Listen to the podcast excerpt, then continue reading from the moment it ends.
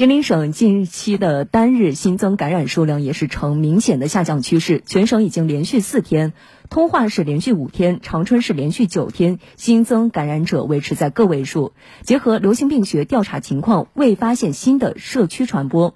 目前长春市主城区已经全部降为低风险地区。